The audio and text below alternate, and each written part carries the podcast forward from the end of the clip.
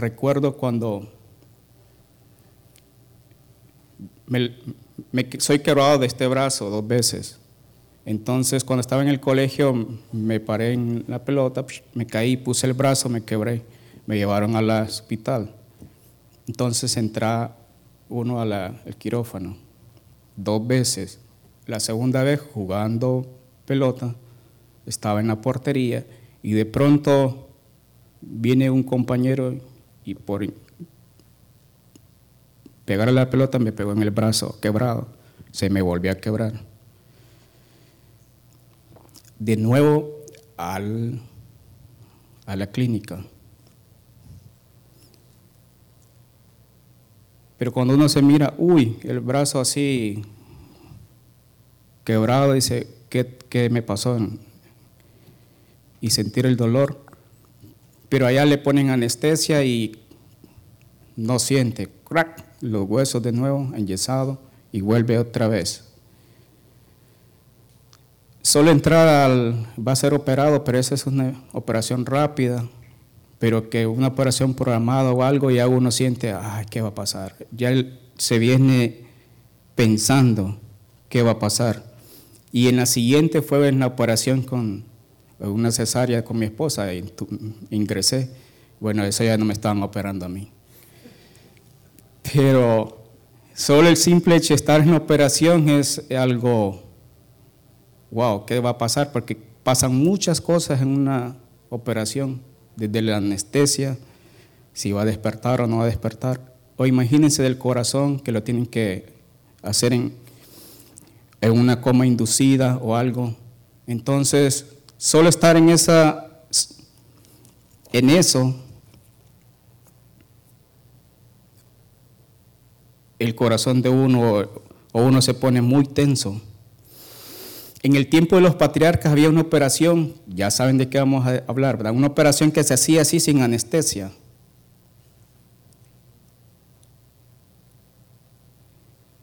Y causaba dolor. Y hoy quiero repasar ese tema muy importante para nuestro tiempo que lo miramos y dice, pero sí, eso causa dolor, mucho dolor. Y es muy importante. Y es la circuncisión. Ahí no había anestesia, lo voy a anestesiar. No. Y la circuncisión es una cirugía para quitar el prepucio, la piel que cubre la punta del órgano masculino en los Estados Unidos a menudo se hace antes de que el bebé recién nacido salga del hospital. Se hace cuando nace. En las escrituras miramos que es al octavo día. Entonces es la circuncisión. Vamos a ponerle anestesia. No, en el tiempo ese, la primera mención en las escrituras aparece en Génesis capítulo 17. Y hoy vamos a estar moviéndonos ahí. Génesis 17, y ver qué es lo que está pasando.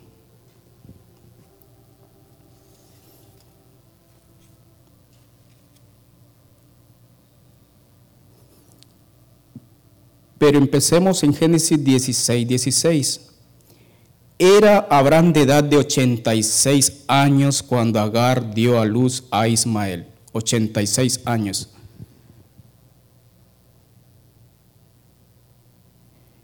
Capítulo 17.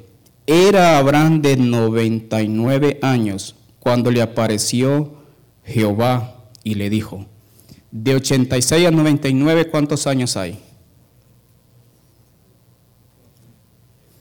13 años. 13 años que pasaron en la vida de Abraham. Agar dio a luz a Ismael, Ismael creció, tipo de la carne, Ismael. Entonces empieza a crecer. Trece años, trece habla de rebeldía. Entonces ahí en, ese tiempo a Abraham no se le aparece Dios, sino que hasta los 99 años. Quizás la carne estaba gobernando y gobierna y está creciendo, creciendo y entonces y no se le aparece. Y nosotros decimos, ¿qué está pasando? Está carne se levanta y vez vez y no hay qué hacer. Trece años de silencio. Y sabemos de que Abraham significa padre altivo. Todo lo que él era la altivez estaba desarrollándose.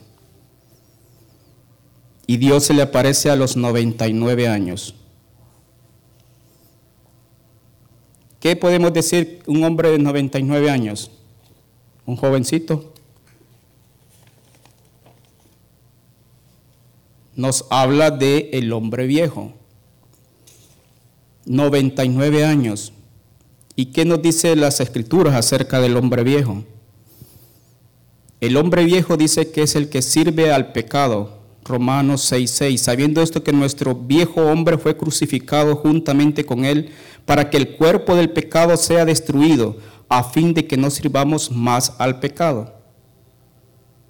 Nuestro viejo hombre.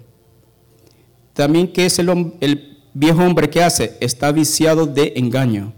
En cuanto a la pasada manera de vivir, Efesios 4:22, despojaos del viejo hombre que está viciado conforme a los deseos engañosos.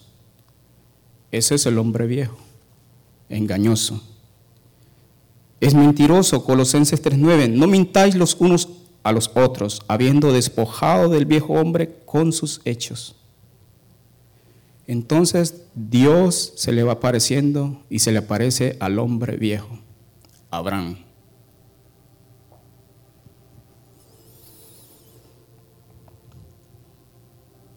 Cuando Abraham recibe la visita de Dios, ¿cómo creen que se puso? Trece años. De pronto Dios se le aparece y le dice, yo soy el Dios Todopoderoso. Yo soy el Chadai. Suficiencia de Dios ante la fragilidad humana. Anda delante de mí y sé perfecto. Señor, pero todo este tiempo he andado, pero conforme a los deseos de la carne pero anda en mi presencia y hazte perfecto. Y perfecto es completo, maduro, crecido, plenamente desarrollado, que alcanzó su propósito. Y eso es lo que le dice Dios, anda delante de mí, en mi presencia y serás completado, serás un hombre maduro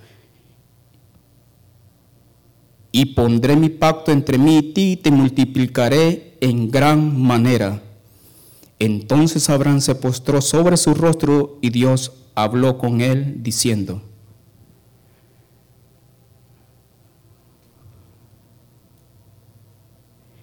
He aquí mi pacto es contigo y serás padre de muchedumbre de gentes, y no se llamará más tu nombre Abraham, sino que será tu nombre Abraham porque te he puesto por padre de muchedumbre de gentes. Y te multiplicaré en gran manera y haré naciones de ti y reyes saldrán de ti y estableceré mi pacto entre mí y ti y tu descendencia después de ti en sus generaciones por pacto perpetuo para ser tu Dios y el de tu descendencia después de ti. Y te daré a ti y a tu descendencia después de ti la tierra en que moras toda la tierra de Canaán en heredad perpetua y seré el Dios de ellos. He aquí mi pacto es contigo, Dios, y hace un pacto. Cuando hay un pacto, ¿cuáles son lo que tengo que hacer yo y qué es lo que tienes que hacer tú? Dios empieza a darle las bendiciones de ese pacto. Dios da no le dice, mire, lo que tú tienes que hacer es esto, esto, entonces yo voy a hacer esto. No, Dios primero da las bendiciones. ¿Qué pasó con Cristo? Dice, por el gozo puesto delante de sí, sufrió la cruz. Dios le puso un gozo. Este es lo que tú vas a lograr. Entonces, por eso que Dios le puso enfrente, dice que Él sufrió la cruz. Entonces Dios va a ponernos la bendición delante nuestro pero lo primero que hace es un cambio de nombre. Ya no vas a ser padre altivo, hoy vas a ser padre de muchedumbre.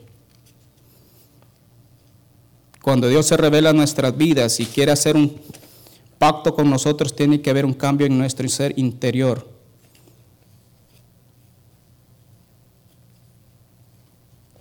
Y en la Biblia encontramos muchos cambios de nombre porque hubieron cambios de hombre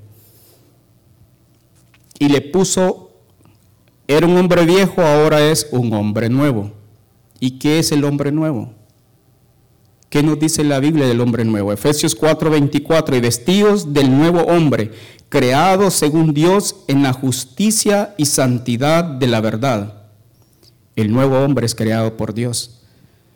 No es por nosotros y vamos a decir, ah, yo sí fui creado y ah, qué bueno. No, Dios pone un hombre nuevo y también le pone nombre nuevo. ¿Cuál es el nombre viejo? Abraham. Nombre nuevo, Abraham.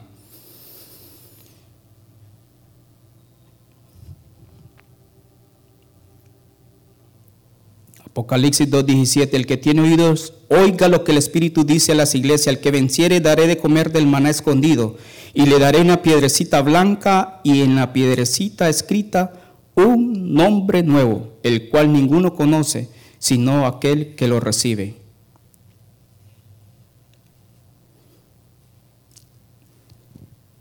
Entonces tiene un hombre nuevo, un nombre nuevo, y tiene las bendiciones de ese hombre nuevo. Que dice, te multiplicaré en gran manera, va a ser fructífero. Naciones saldrán de ti, reyes saldrán de ti, y establece su pacto con la descendencia postrera para ser su Dios y el de su descendencia. Y también les dado Canaán en heredad perpetua Abraham solo estaba escuchando. Señor, todo eso tú vas a hacer de mí. Ya no va a ser tu nombre Abraham, vas a ser Abraham, padre de multitudes. Señor, yo, tú me dijiste, me prometiste un hijo en Génesis 15. Yo puse mi brazo de la carne y di frutos de la carne.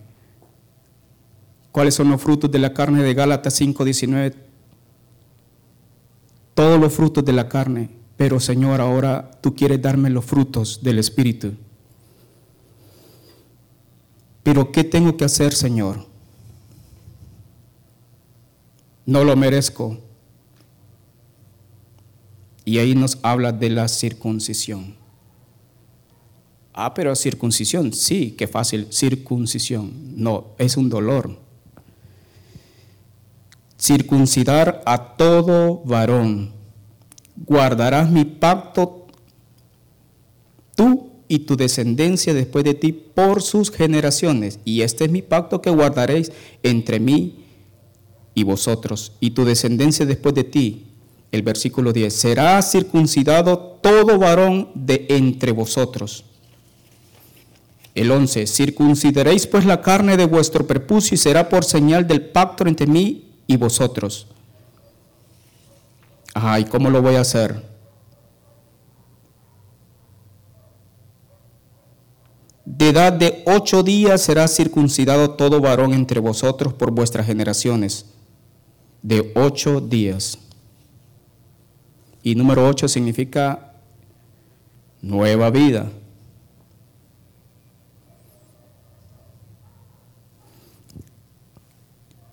¿Qué número de hijo era David? Dice que David era que el octavo.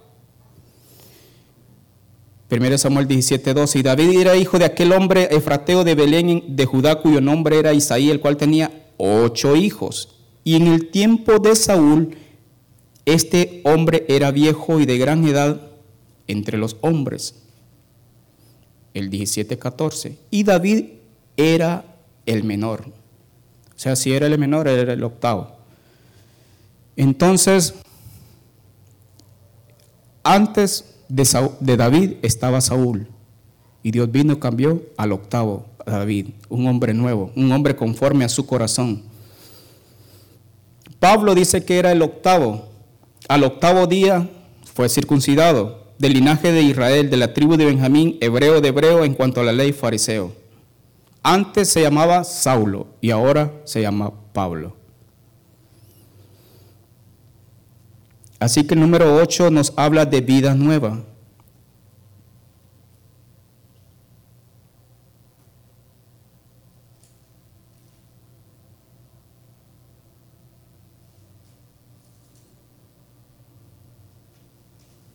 Los israelitas, de generación en generación, al octavo día circuncidan a sus hijos. Entonces esta es por pacto perpetuo. Dios ahora lo está haciendo en nuestro corazón. Es algo espiritual. Entonces, ¿qué pasó? ¿Qué más? El nacido en casa. En el tiempo de Pablo había un hombre que era nacido en la casa. Su madre era judía y su padre era griego. ¿Quién era? Timoteo. En Hebreos 16, 16, después llegó a Derbe y a Listra y aquí había ahí cierto discípulo llamado Timoteo, hijo de una mujer judía, creyente, pero padre griego, nacido en casa. Si él era judío. Y daban buen testimonio de él los hermanos que estaban en Listra y en Iconio. Quiso Pablo que éste fuese con él y tomándole, ¿qué hizo? Le circuncidó por causa de los judíos que había en aquellos lugares porque todos sabían que su padre era griego. Entonces tenía que ser circuncidado. Y lo circuncidó.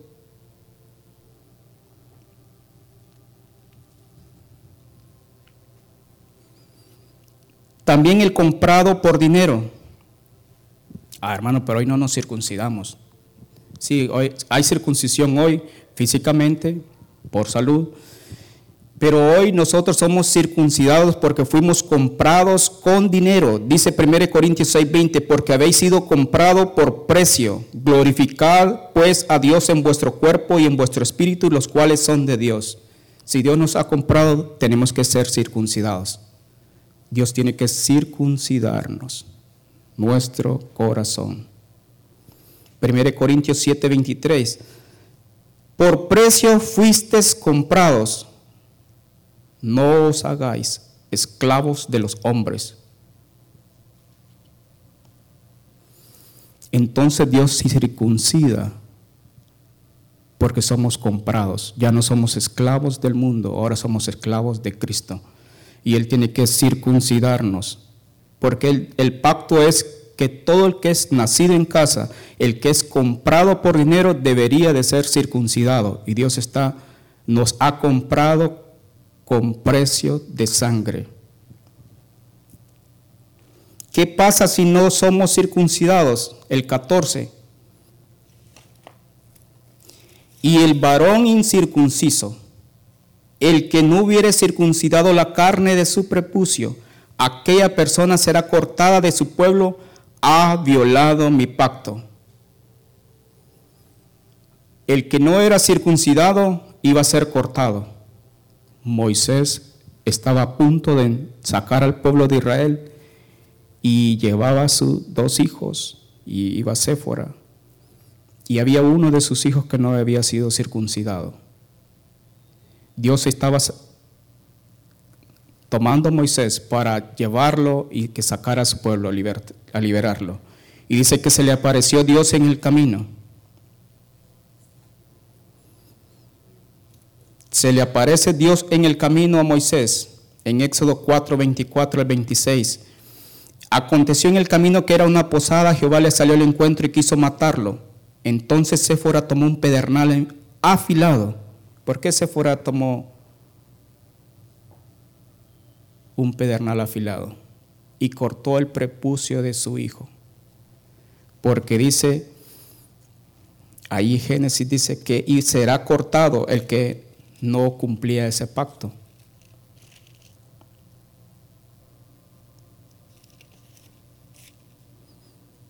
El varón incircunciso, el que no hubiere circuncidado la carne de su prepucio, aquella persona será cortada de su pueblo. Ha violado mi pacto. Y Dios estaba llamando a Moisés y tenía a su hijo incircunciso. Dios estaba, porque Dios respeta su pacto y Moisés no había cumplido el pacto al no circuncidar a su hijo. Él iba a ser cortado. Desde el principio Dios le pone las reglas claras a Moisés y le dice tienes que circuncidar.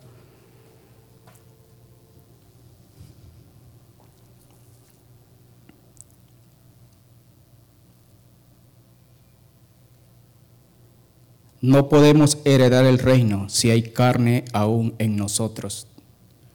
debemos ser circuncidados. 1 Corintios 15, 50. Pero esto os digo, hermanos, que la carne y la sangre no pueden heredar el reino de Dios, ni la corrupción hereda la incorrupción.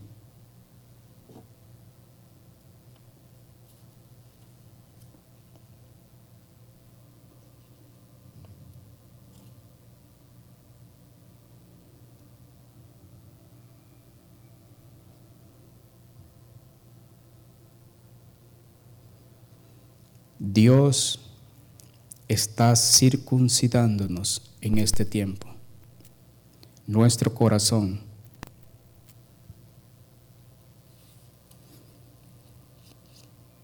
Ya no una circuncisión física, sino una circuncisión en nuestro corazón.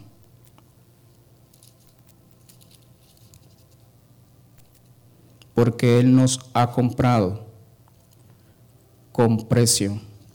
Y Él quiere circuncidarnos. Deuteronomios 36. Y circuncidará Jehová tu Dios tu corazón y el corazón de tu descendencia, para que ames a Jehová tu Dios con todo tu corazón y con toda tu alma, a fin que vivas. Esa es la circuncisión que Dios está haciendo en nuestras vidas, cortando la carne. Y ese era un requisito para entrar y poseer todos los beneficios que Dios le iba a dar a Abraham. Este va a ser mi pacto. Tú serás circuncidado, todo varón será circuncidado y la circuncisión nos habla de dolor. El pueblo de Israel estaba a punto de entrar en la tierra de Canaán, que era uno de los beneficios que Dios le había dicho a Abraham, que él iba a dar a su descendencia toda la tierra de Canaán. Y están todos ahí. Pero ¿cuál era el requisito? Ser circuncidados. Se circuncidará todo varón.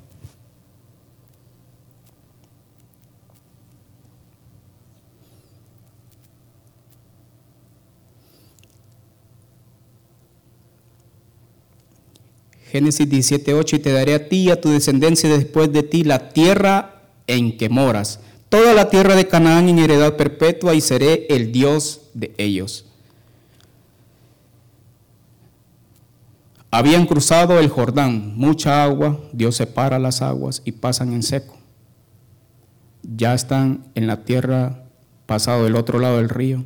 Ahorita estamos cruzando ríos y Dios nos pasa por agua, y salimos, sacamos las cosas. El pueblo de Israel tuvo que pasar sus cosas porque venían de la tierra del desierto y pasan sus cosas por medio del, del agua y pasaron en seco al otro lado.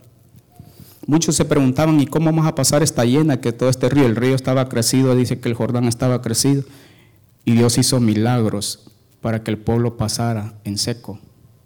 Y muchos están viendo la mano de Dios mirando cómo pasando en seco en medio del agua y dice, Dios, tú estás haciendo algo, pero Dios lo que está haciendo es trabajando en su corazón, circuncidando su corazón para que ya no amemos las cosas de este mundo, porque es lo que Dios quiere en nuestras vidas, circuncidarnos. Y nos pasa por este por este río, por estas aguas y llegamos al otro lado, pero algo le dice Dios Josué capítulo 5, cuando todos los reyes de los amorreos que estaban al otro lado del Jordán, al occidente, y todos los reyes de los cananeos que estaban cerca del mar, oyeron cómo Jehová había secado las aguas del Jordán delante de los hijos de Israel,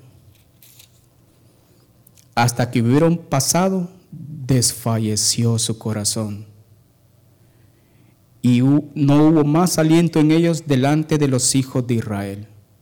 Ellos estaban cruzando para entrar a la tierra prometida.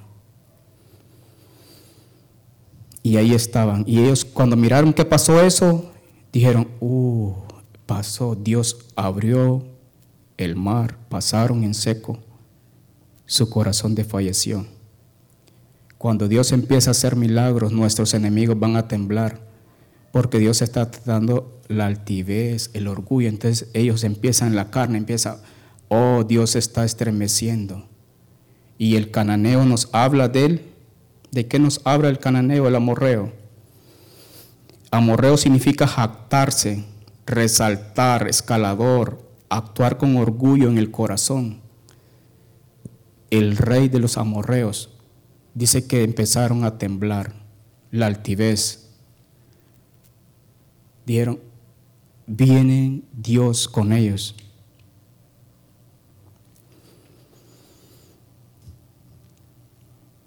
Dios les estaba dando la tierra, pero había ese requisito.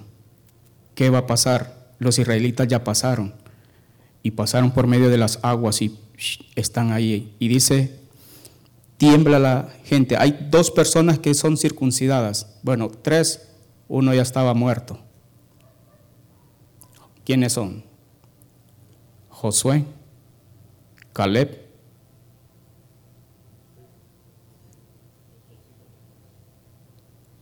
Había uno que ya, porque dice que toda la generación vieja murió, pero estaban los huesos de José. Ese sí estaba circuncidado. Nada más que estaba espiritualmente él y él estaba ahí porque él también iba a poseer la tierra. Yo sé que Dios va a visitarlos y yo quiero estar ahí. Y él entró y dice que Moisés en Éxodo 13, 19, tomó también consigo Moisés los huesos de José, el cual había juramentado a los hijos de Israel, diciendo, Dios ciertamente os visitará y haréis subir mis huesos de aquí con vosotros. Entonces llevaban los huesos de José. Y estaba Moisés, estaba Josué y estaba Caleb, circuncidados. Y Josué 24, 32 dice, y enterraron en Siquén los huesos de José que los hijos de Israel habían traído de Egipto, en la parte del campo que Jacob compró. O sea, los sepultaron en Canaán. Ellos eran los únicos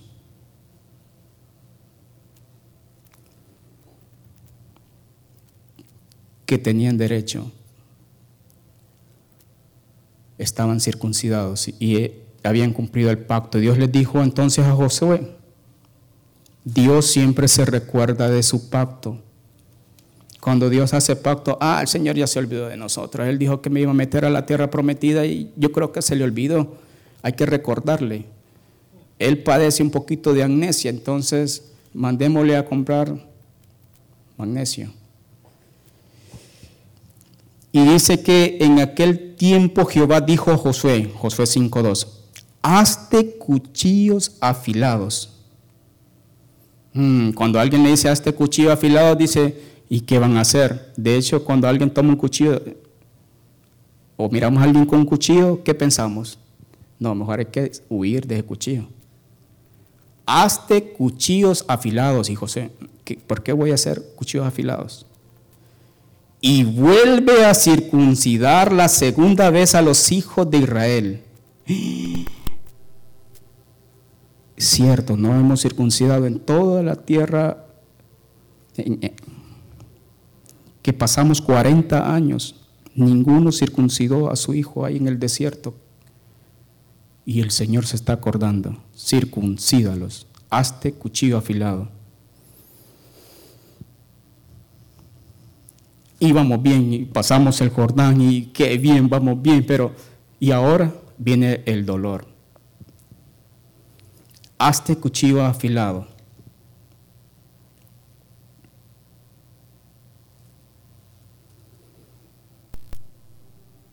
Dios quiere que heredemos Canaán, pero ahí está el amorreo, ahí está la altivez de nuestro, del corazón, el orgullo, la jactancia. Y Dios ordena hacer cuchillos afilados. En Hebreos 4:12, porque la palabra de Dios es viva y eficaz, más cortante que toda espada de dos filos, y penetra hasta partir el alma y el espíritu, las coyunturas y los tuétanos, y discierne los pensamientos y las intenciones del corazón. Entonces viene y nos traspasa la palabra. ¿Y qué dice Apocalipsis 2.12? Y escribe al ángel de la iglesia en Pérgamo, el que tiene la espada aguda de dos filos, dice esto. Él tiene su espada hazte cuchillos afilados. Él va a realizar ese corte de la carne en nuestras vidas, en nuestro corazón, si queremos heredar con Cristo. Él va a quitar el oprobio de la carne, circuncidarlo, porque ahí es donde radica el amor, ahí es donde decidimos a quién amar. ¿Dónde está tu tesoro? Ahí estará tu corazón. Ay, yo tengo un amor por esto. Ahí está nuestro corazón. Entonces Dios quiere circuncidarlo va a meter su espada, pasarnos por en medio de su palabra, de su cuchillo que nos traspasa y va a quitar ese amor y a veces vamos a perder, ah, perdí, no, pero ganamos. Vamos a ganar. Dios lo que quiere es darnos la herencia y nosotros una herencia eterna porque vamos a heredar con Cristo. Ezequiel 21:9, Hijo de hombre, profetiza y di, así ha dicho Jehová el Señor, di la espada. La espada está afilada y también pulida. Y entonces empezamos a temblar. Ezequiel 21:9. ¿Se imaginan esta noticia en el pueblo de Israel? Josué está haciendo cuchillos afilados ¿qué va a pasar? Los hijos, habían niños recién nacidos, habían hijos grandes de 8, de 10, de 12 jóvenes, adultos, que salieron, ya todos los hombres viejos ya habían muerto y había una descendencia nueva. Las familias se empezaron a reunir y Dios le dijo, hazte cuchillo afilados. Y se corrió la voz de que iba a haber la circuncisión. ¿Y papá qué es eso? Y entonces ellos tuvieron que explicarle, somos un pueblo de Dios y este es el pacto que Dios ha hecho con nosotros, que será circuncidado todo varón. ¿Y por qué a mí? Porque yo tengo que pasar por ese dolor. Hijo, este es lo que Dios está esperando para que después venga lo que Dios prometió, toda esta tierra. Tenemos que cumplir el pacto. En este final la espada saldrá para circuncidar a su pueblo, purificará a los hijos de Leví y también saldrá para limpiar la tierra. Entonces, ¿por qué temblaban los reyes del amorreo? Porque él iba a empezar a limpiarlos. ¿Y qué iba a pasar con el pueblo de Israel? Los iba a circuncidar para que pudieran heredar. Entonces Josué hizo sus cuchillos. Todo está listo, Señor. El 3, y Josué se hizo cuchillos afilados y circuncidó a los hijos de Israel en el collado de Aralot, que significa el de los prepucios.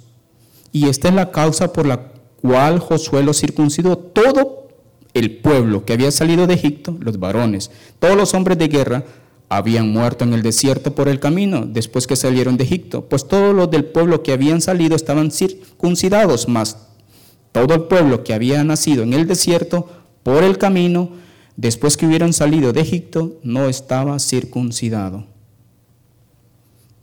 Porque los hijos de Israel anduvieron por el desierto 40 años hasta que todos los hombres de guerra que habían salido de Egipto fueron consumidos por cuanto no obedecieron a la voz de Jehová. Entonces todo el hombre viejo murió. Igual como Abraham, murió Abraham, salió Abraham pero después de que fue circuncidado.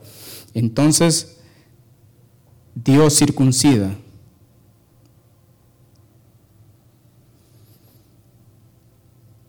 ¿Por qué? Efesios 2.10, porque somos hechuras suyas, creados en Cristo Jesús para buenas obras, las cuales Dios preparó de antemano para que anduviésemos en ella. Como somos su pueblo, Dios dice, estos son mis hijos y yo los reconozco. Está circuncidado su corazón. Su amor es por mí, ya no es por las cosas de este mundo. Y Él ha reconciliado por medio de la cruz. Por tanto, acordaos de que en otro tiempo vosotros los gentiles en cuanto a la carne eras llamados incircuncisos por la llamada circuncisión hecha con mano en la carne. Antes éramos incircuncisos, pero Dios nos circuncida. ¿Qué pasa en ese tiempo de circuncisión?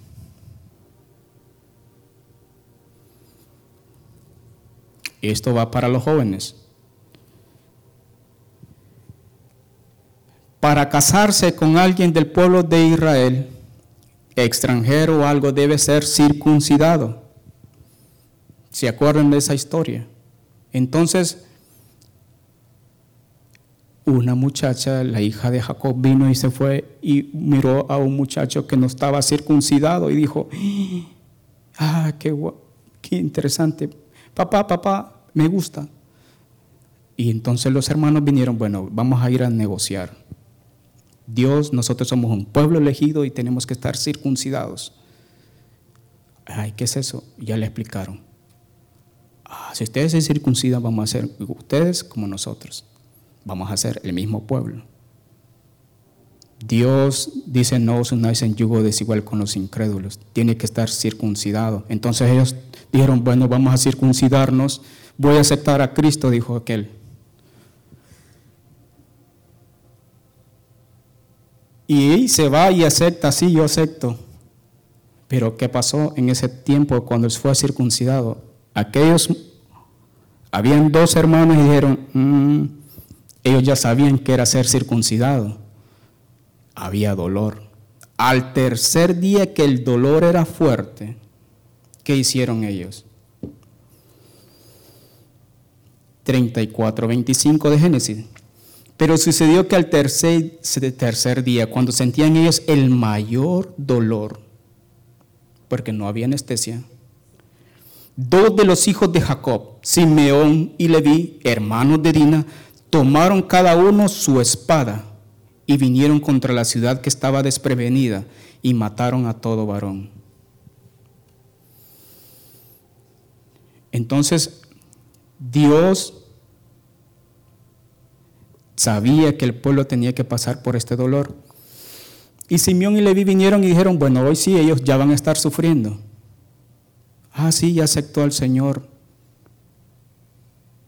Ya fue circuncidado. Bueno, ahora va a empezar a sufrir. Y vino la espada y los traspasó. Muchos mueren en el camino porque su espada los traspasa. No es cosa liviana. Tenemos que estar, circuncidar nuestro corazón de las cosas de este mundo y Dios nos va a traspasar. Si queremos heredar con Cristo. La circuncisión lo que quita es la vergüenza de Egipto, el oprobio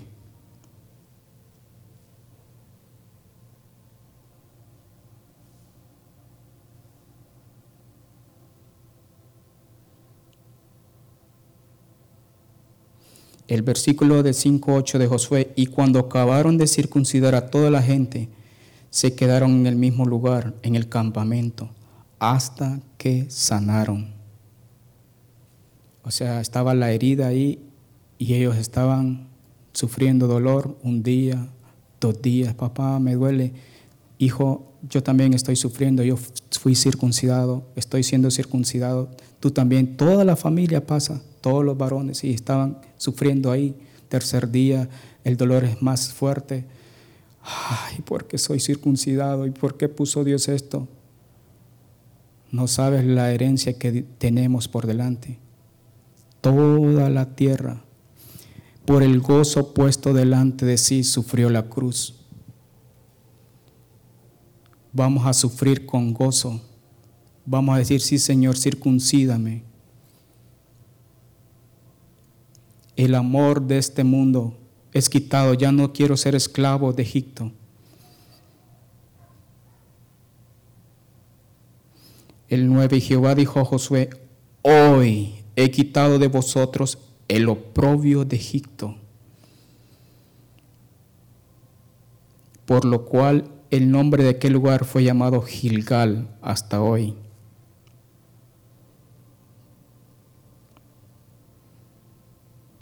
El amor al mundo es quitado, ya no eran esclavos de Egipto, ahora le pertenecían a Dios.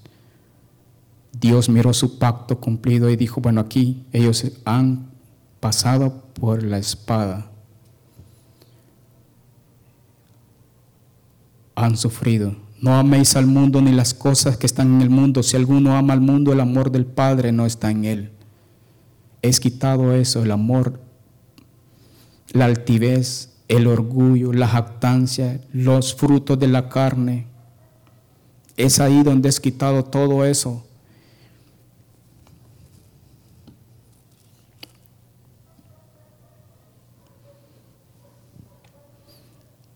Todo aquello que nos avergüenza, aquello de la carne de lo cual no nos sentimos orgullosos, que nos hace recordar el mundo y Efesios 2.19, así que ya no sois extranjeros ni advenedizos, sino conciudadanos de los santos y miembros de la familia de Dios.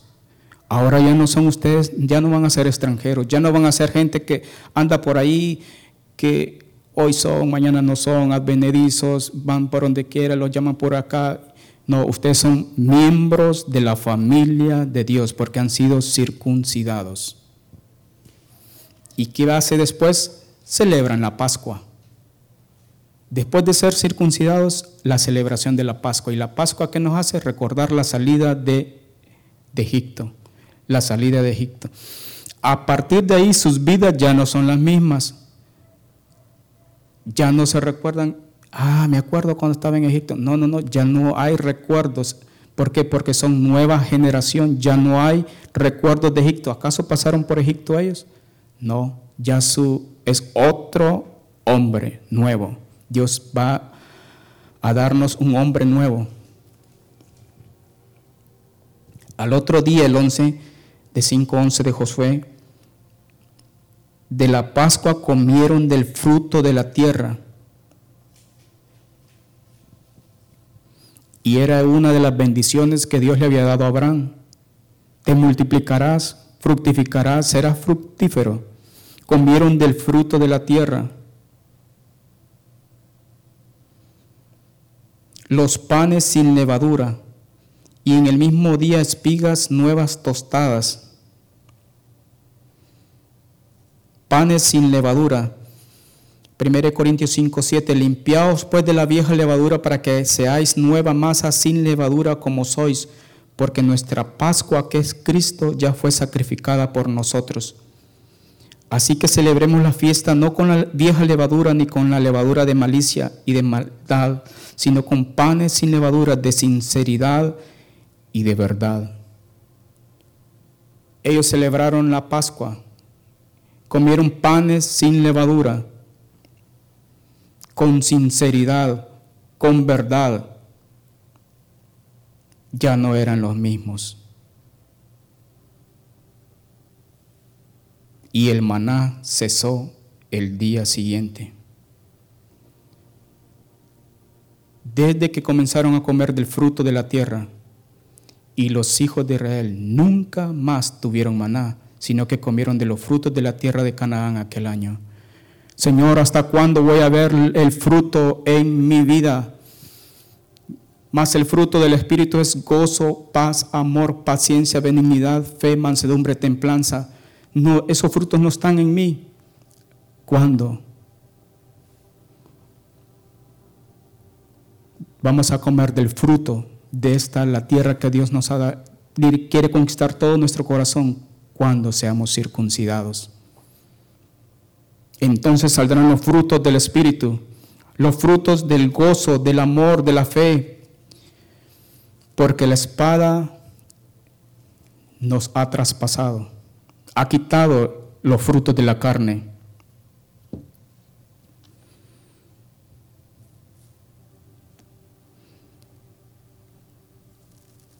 ¿Cuánto tiempo pasó ahí ellos ahí después de que empezaron a comer los frutos?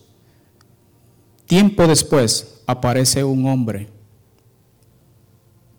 Bueno, aparece un personaje, el 13. Estando Josué cerca de Jericó, alzó sus ojos. ¿Y qué, hizo? Vio un varón que estaba delante de él, el cual tenía una espada desenvainada en su mano.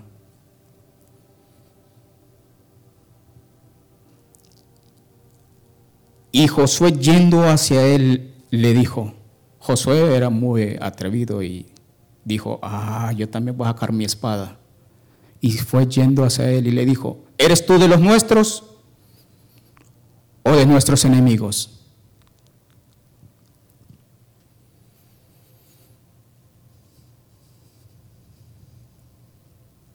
Si no pasamos por la circuncisión, va a salir el... Dios tiene su espada desenvainada para limpiar la tierra. Yo soy el ejército, príncipe del ejército de Jehová. No, más como príncipe del ejército de Jehová he venido ahora. ¿Están listos para entrar a la tierra Canaán? Entonces Josué postrándose sobre, postrándose sobre su rostro en tierra, le adoró, oh, nos ha salido el príncipe. El príncipe de los ejércitos de Dios va a salirnos, que irá con nosotros para conquistar. No, va a ser no vamos a ser nosotros, ahí estará Dios mismo. Aquí estoy con vosotros, porque han pasado por la espada y yo voy con ustedes. El príncipe del ejército de Jehová respondió a José, quita el calzado de tus pies, porque el lugar donde estás es santo. Y Josué así lo hizo.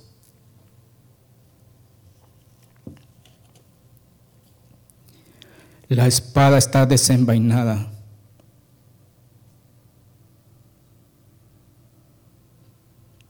Ezequiel 21, 28 y 29. Y tú, hijo de hombre, profetiza y di, Así ha dicho Jehová el Señor acerca de los hijos de Amón y de su oprobio. Dirás pues la espada, la espada está desenvainada para degollar, para consumir, está pulida con resplandor. Te profetizan vanidad, te adivinan mentira para que les emplees sobre los cuellos de los malos sentenciados a muerte, cuya día vino en el tiempo de la consumación de la maldad. Entonces Abraham la espada del Señor saliendo iba a limpiar. Alguien me decía, pero pobrecitos,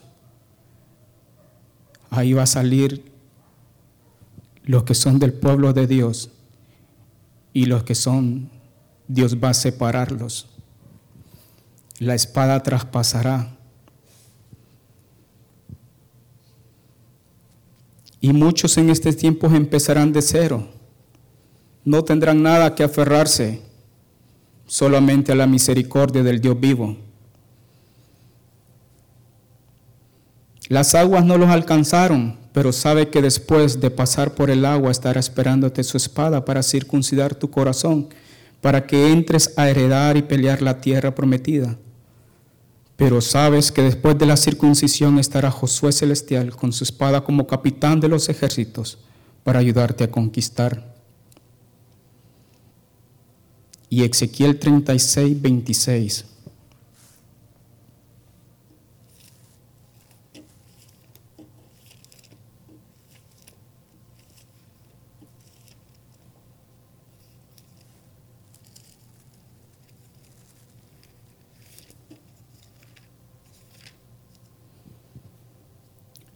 Os daré corazón nuevo y pondré espíritu nuevo dentro de vosotros y quitaré de vuestra carne el corazón de piedra y os daré un corazón de carne, y pondré dentro de vosotros mi espíritu, y haré que andéis en mis estatutos y guardéis mis preceptos, y los pongáis por obra. Habitaréis en la tierra que di a vuestros padres, y vosotros me seréis por pueblo, y yo seré a vosotros por Dios, y os guardaré de todas vuestras inmundicias, y llamaré al trigo y lo multiplicaré y no os daré hambre. Eso es lo que Dios hará.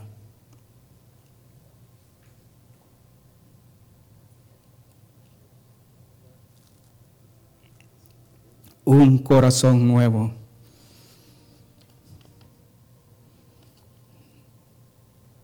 No se aflija vuestro corazón, le dijo Jesús a sus discípulos. Creed en Dios, creed también en mí.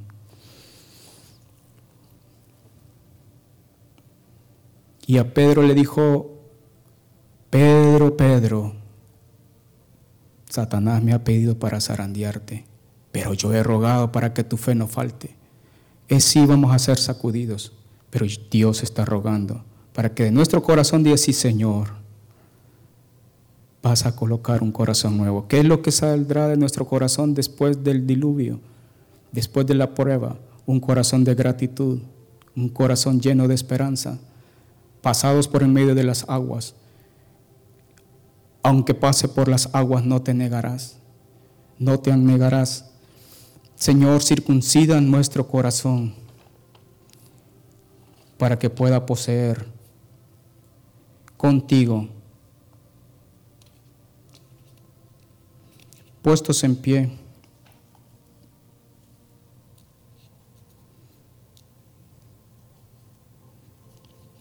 ¿Por qué Dios quiere circuncidar nuestro corazón? Porque es ahí donde radica el amor en el corazón. ¿Dónde está tu tesoro? Ahí estará tu corazón. ¿Dónde tengo yo mi amor? Donde está mi corazón. Entonces Dios va a circuncidarlo, va a cortarlo y que nuestro corazón diga, sí Señor.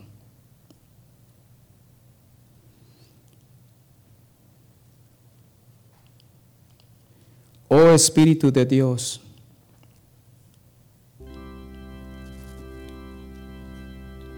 que tengamos esperanza ahí no es, es para vida, no es para muerte. Dios está cumpliendo su pacto en nosotros, porque estamos a punto de heredar la tierra y Dios estamos a la entrada. Que Dios conquiste nuestros corazones en este tiempo.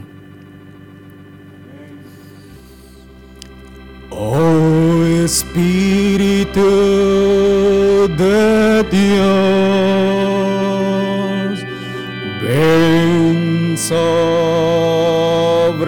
mí y conquista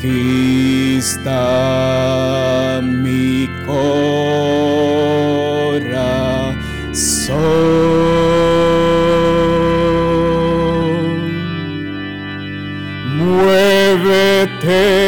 Sobre nuestras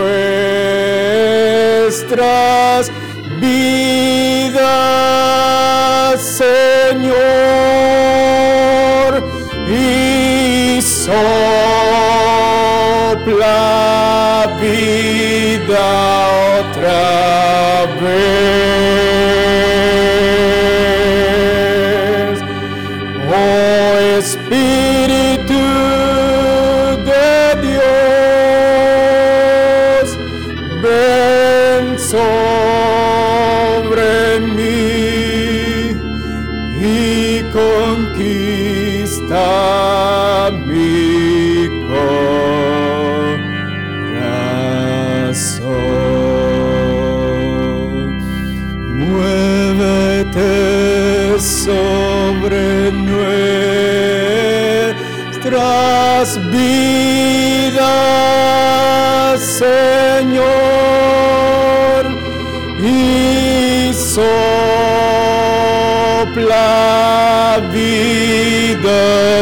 Otra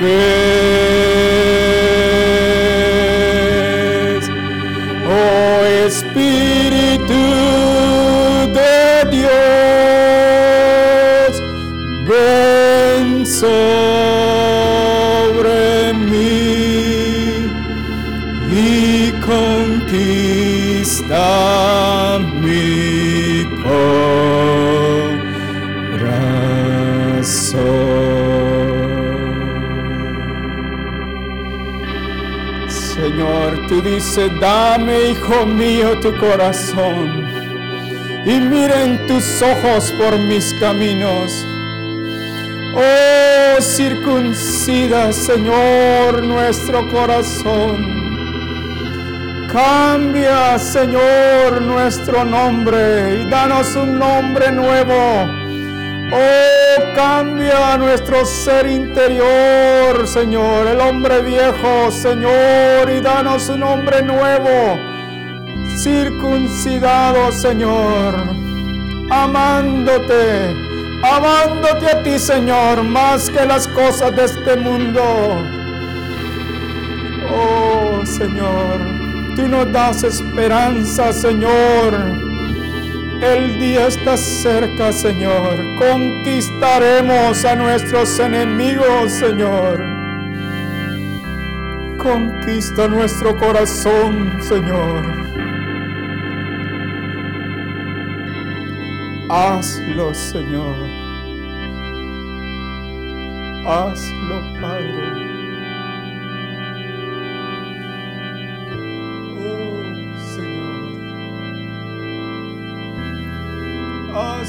Señor. Oh, Señor. Oh, Jesús. Por favor, Señor. Oh, Padre. Una nueva dispensación, Señor. Un nuevo comienzo. Oh, sopla Espíritu de Dios sobre las aguas. Oh Señor, y pon un corazón nuevo, Señor.